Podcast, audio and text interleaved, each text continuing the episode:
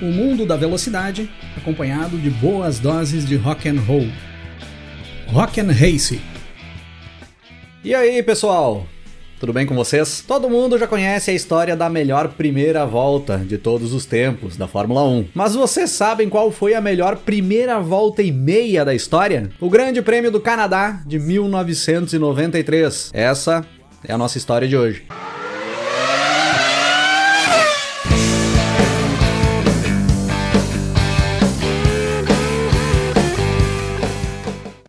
O Grande Prêmio do Canadá de 1993 era a sétima etapa do Campeonato Mundial de Fórmula 1 daquele ano, com data marcada para o dia 13 de junho de 1993, no circuito Gilles Villeneuve, em Montreal. Os bastidores da Fórmula 1 viviam uma fase bem turbulenta ali naquele momento, em 1993. Vinha rolando ali naquele início de 1993 uma pressão por parte da FISA para fazer grandes mudanças no regulamento técnico para 1994. Mudanças que boa parte das equipes do grid eram contra. E ali naquela semana do Grande Prêmio do Canadá, mais especificamente no dia 10 de junho de 1993, um passo muito importante para a história do automobilismo era dado. Era definida ali a fusão entre a FISA e a FIA, o que dava mais força ainda para o Max Mosley, que até então era o presidente da FISA, conseguir concretizar os seus planos. E dentre as principais intenções do Max Mosley, ali junto com o Bernie Eccleston e com Jean-Marie Balestre, era o banimento dos controles eletrônicos que tinham sido implementados nos carros ali no início dos anos 90 para a partir da temporada de 1994. Como a maior parte das equipes já vinha implementando os controles eletrônicos ali em 1993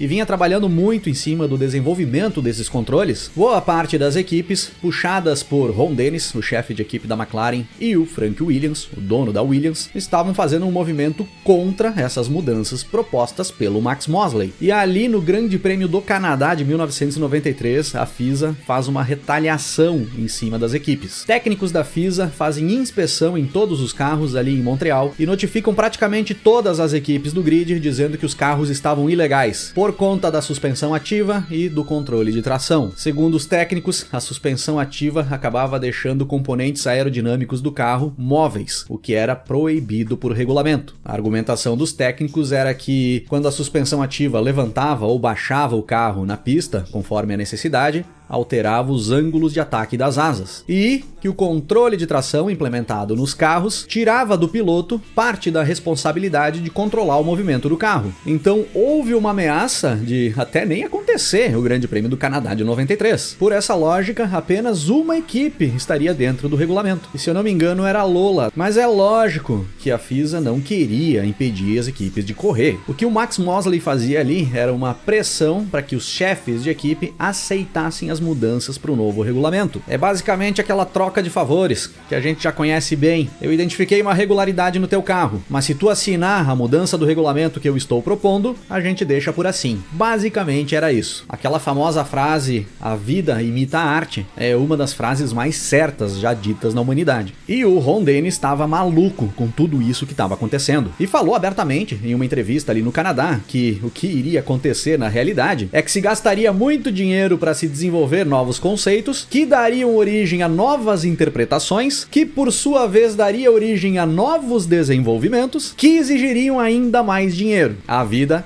imita a arte. E no Campeonato Mundial de Fórmula 1, pessoal, de 1993, ali quando chegávamos à sétima etapa, algo de certa forma estranho vinha acontecendo. Antes da temporada de 1993 começar, a grande maioria do público acreditava que o francês Alain Prost, a bordo da Williams FW15, venceria todas as provas do campeonato. Se não vencesse todas, perderia uma ou duas ou três por conta de alguns problemas com o carro ou de alguns imprevistos, mas era praticamente certo que o francês, com todo o seu talento que todo mundo já conhecia, dentro do melhor carro que já tinha entrado nas pistas da Fórmula 1 até então, bateria facilmente o recorde de vitórias dentro de uma mesma temporada. Só que seis etapas já tinham sido disputadas até ali, e das seis etapas, o francês só tinha vencido três, e ocupava a segunda posição no Mundial de Pilotos, cinco pontos atrás do brasileiro Ayrton Senna, da McLaren, que tinha vencido as outras três corridas disputadas. E o francês já começava a viver um clima meio pesado, já começava a se isolar da imprensa,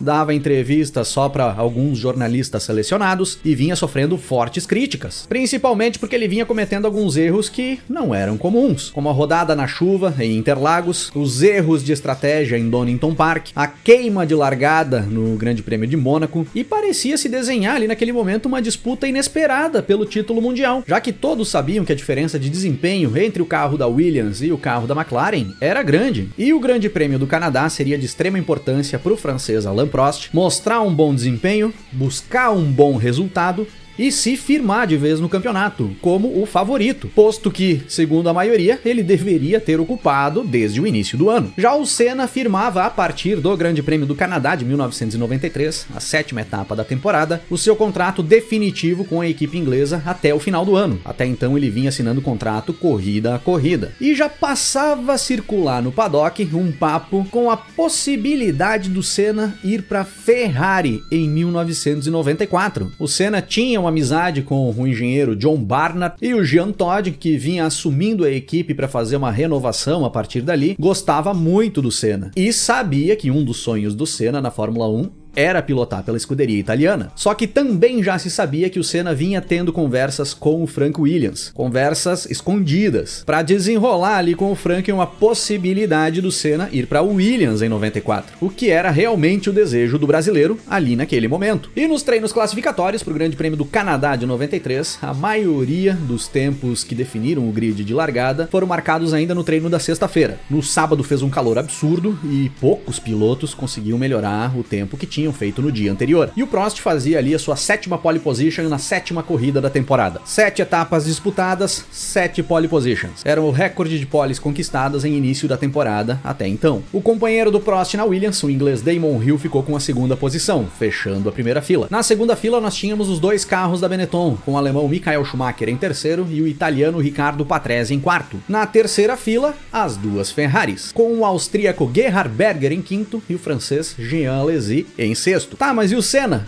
Onde estava o Senna no grid de largada? O carro da McLaren não conseguia ter bom desempenho ali no circuito Gilles Villeneuve. O circuito Gilles Villeneuve é um circuito de alta, um circuito de pé embaixo praticamente 80% do tempo, e aquele motor Ford da Ferrari era o mais fraco dos carros ali da frente. O Senna com a McLaren classificou apenas na oitava posição, ao lado do inglês Martin Brundle, da Ligier, que classificou em sétimo. A Ligier que corria com um motor Renault V10. Também era um motor melhor do que o Ford V8 da McLaren. O Michael Andretti o companheiro do Senna na McLaren, classificou na 12 posição. O Senna não largava em uma posição tão atrás em um grid de largada, abaixo da sétima posição no grid, desde o Grande Prêmio da Áustria de 1985, onde o Senna teve problemas nos treinos e acabou ficando na 14 posição. Do Grande Prêmio da Áustria de 85 até o Grande Prêmio do Canadá de 93, o Senna sempre largou pelo menos entre os sete primeiros. Os outros dois brasileiros que integravam o grid da Fórmula 1 ali em 93, o Rubens Barrichello da Jordan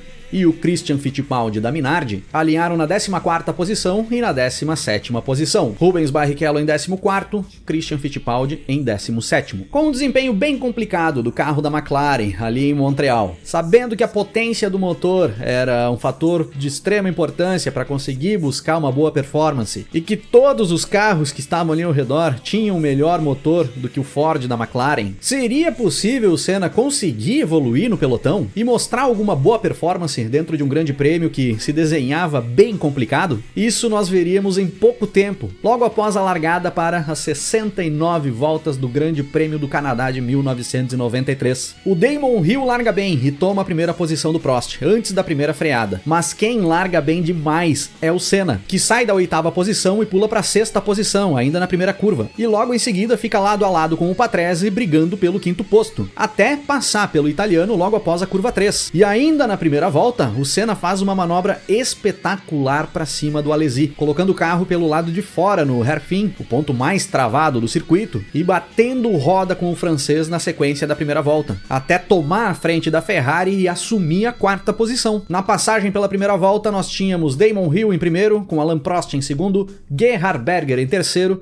Ayrton Senna em quarto, Jean Alesi em quinto e Ricardo Patrese em sexto. Só que logo na sequência, novamente na chegada do Herfin, o Senna dessa vez, utilizando o lado interno da pista, passa também pelo Berger e sobe para a terceira posição. Se a oitava posição no grid de largada era considerado um dos grandes problemas para o Senna conseguir buscar uma boa posição na pista e fazer uma boa performance, em uma volta e meia o Senna já tinha eliminado esse problema. Agora na frente dele ele só tinha os dois carros da Williams, o que seria um cenário normal para o Senna naquele campeonato. Passando das cinco voltas de corrida, o Alan Prost passa pelo Damon Hill e assume a ponta. E aí nós tínhamos Prost, Hill, Senna, Berger e Schumacher. Mas logo na sequência o Schumacher passa pelo Berger. E aí o alemão vai para quarto. Rendia muito bem também o Schumacher ali naquele início. Depois de ter perdido posições na largada, vinha se recuperando muito rápido. Chegando nas 10 voltas de corrida, o Senna começava a se aproximar do Damon Hill. A diferença que tinha sido de quase 5 segundos para os dois, agora caía para menos de 2 segundos. Logo na sequência, na volta volta 12, o Rubens Barrichello abandona a corrida com problemas elétricos na sua Jordan. Ocupava a 12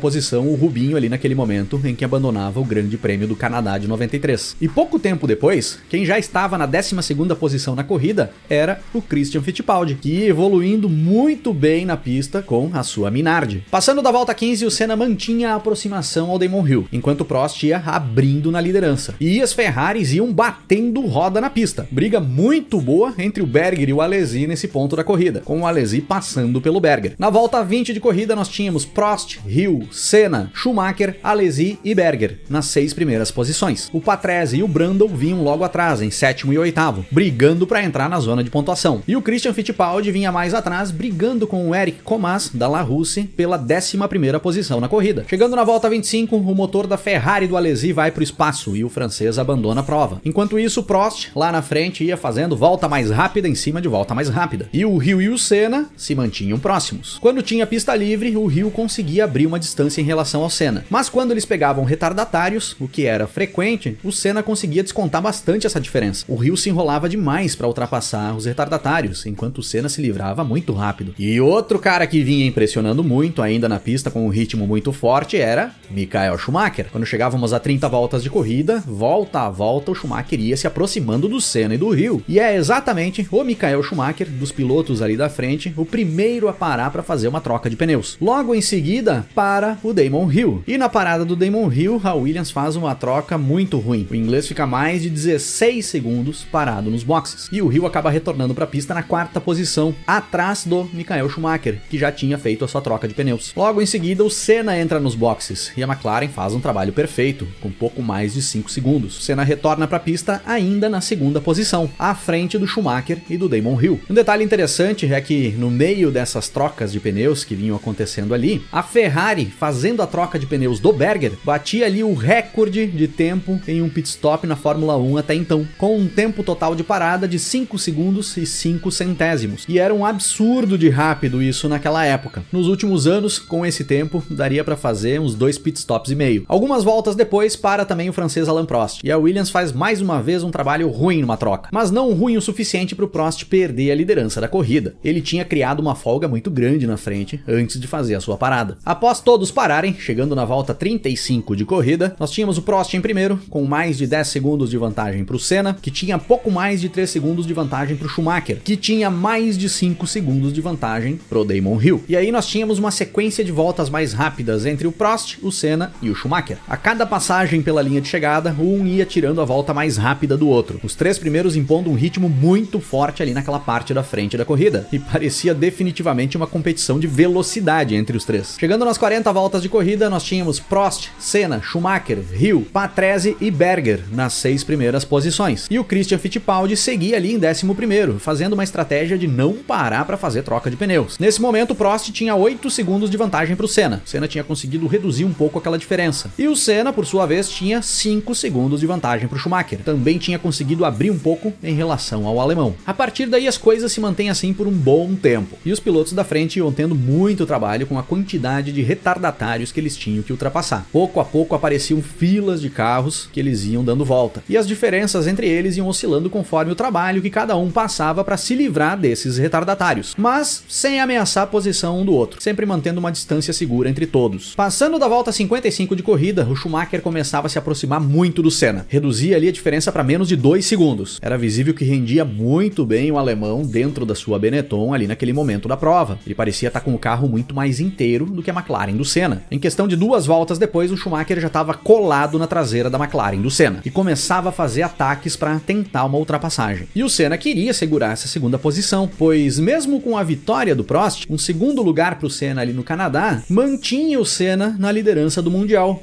um ponto na frente do francês. Mas na volta 62 de corrida, faltando pouco mais de 5 voltas para o fim do Grande Prêmio do Canadá, a McLaren do Senna tem problemas elétricos. O carro praticamente apaga na pista, o Schumacher, que vinha logo atrás do brasileiro, chega a tocar no Senna, os dois chegam a bater roda. Quando o Schumacher foi fazer a ultrapassagem no Senna, que ficou lento repentinamente, foi pego meio que de susto o alemão ali, e era fim de prova para o brasileiro no Grande Prêmio do Canadá de 93. E aí nós percorremos as voltas finais da corrida corrida para fechar as 69 voltas totais com Alain Prost na primeira posição, Michael Schumacher em segundo e Damon Hill em terceiro. Era a 48ª vitória do francês em sua carreira e o resultado que colocava o Prost na ponta na tabela do Mundial de 1993, para não perder mais no decorrer de todo o ano. O Senna mesmo disse após a corrida que considerando as circunstâncias da temporada, isso já era esperado. Se não fosse ali no Canadá, seria uma corrida depois ou duas corridas depois, mas que o Prost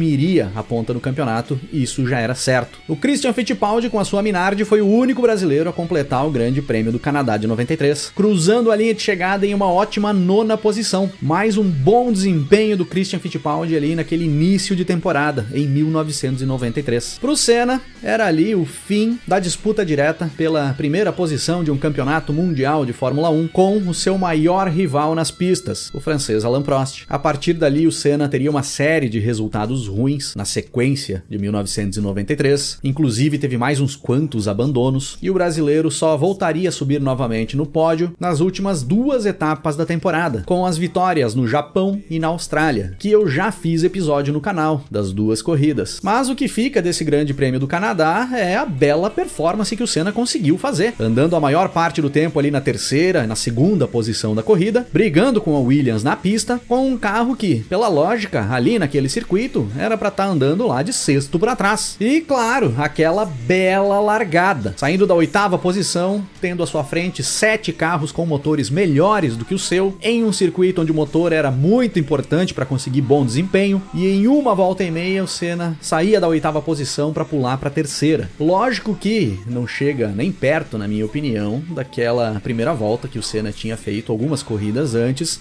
em Donington Park. E com certeza deve ficar atrás de algumas quantas primeiras voltas e meia que alguns outros pilotos fizeram no decorrer da história da Fórmula 1, que vocês podem até citar aí nos comentários pra gente procurar e assistir. Mas que foi uma das mais belas despedidas de disputa por campeonato na história da Fórmula 1? Ah, isso eu tenho certeza que foi.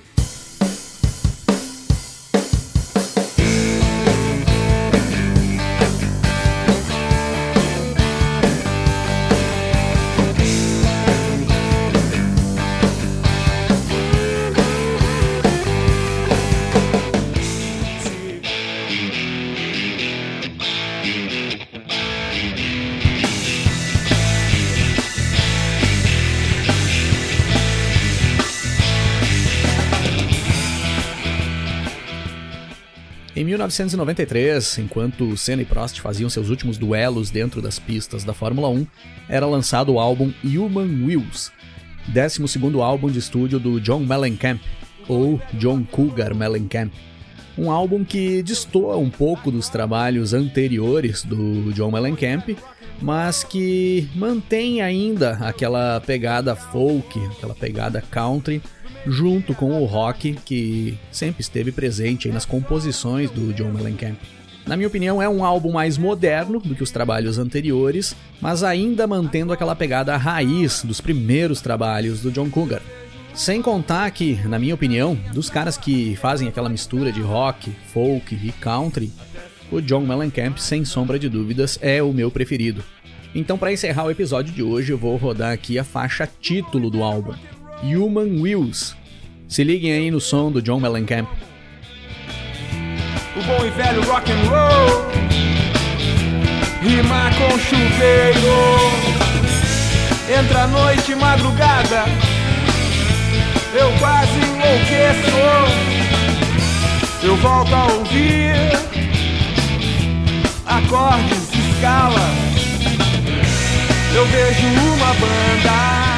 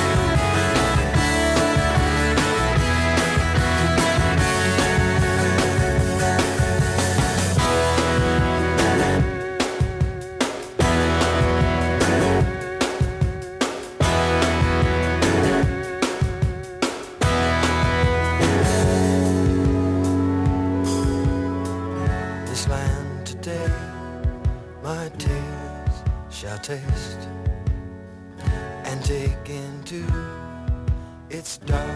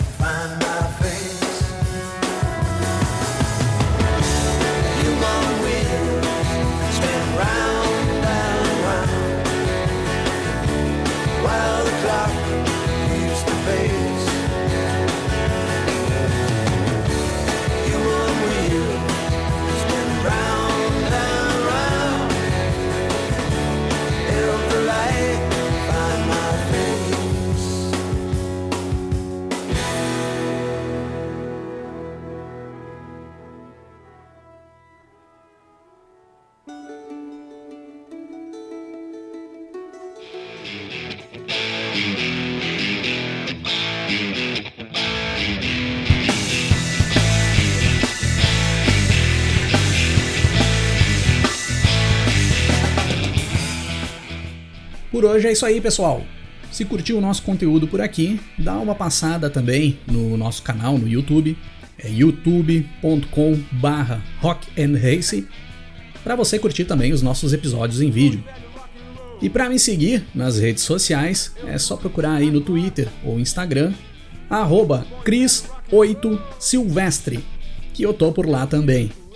Valeu pela parceria e pela audiência. Um grande abraço para todo mundo. Até mais. Que eu penso. Começo a ouvir acordes, escalas.